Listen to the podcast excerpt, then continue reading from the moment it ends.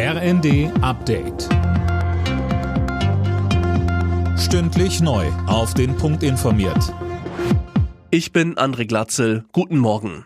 Bei Eurowings streiken die Piloten. Seit Mitternacht läuft ein dreitägiger Ausstand.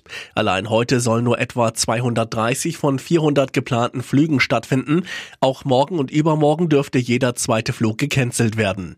Mehr von Daniel Bornberg. Anders als bei anderen Streiks geht's diesmal nicht ums Geld. Die Gewerkschaft Cockpit hat zu dem Streik aufgerufen, um bessere Arbeitsbedingungen durchzusetzen. Heißt konkret kürzere Einsätze und längere Ruhezeiten für die Piloten. Eurowings hatte zuletzt zehn zusätzliche freie Tage im Jahr bei einer um drei Stunden verringerten Wochenarbeitszeit angeboten. Das reicht Cockpit aber nicht aus. Russland hat erneut die ukrainische Hauptstadt Kiew bombardiert. Moskau behauptet weiterhin, dass die Angriffe Vergeltung für die Explosion auf der Krim sind. Die Ukraine und der Westen gehen davon aus, dass Russland mit den Attacken auf den Energiesektor die Zivilbevölkerung treffen will. Die Ampelparteien wollen heute ihren Zoff um längere AKW-Laufzeiten beilegen. Die Grünen und die FDP behaken sich in der Sache. Die Grünen wollen spätestens im kommenden April raus aus der Atomkraft.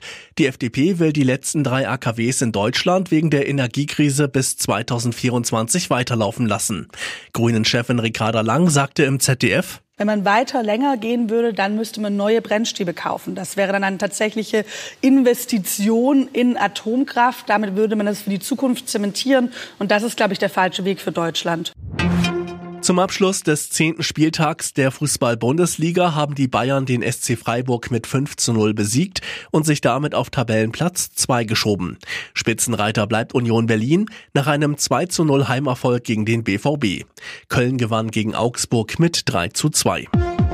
Alle Nachrichten auf rnd.de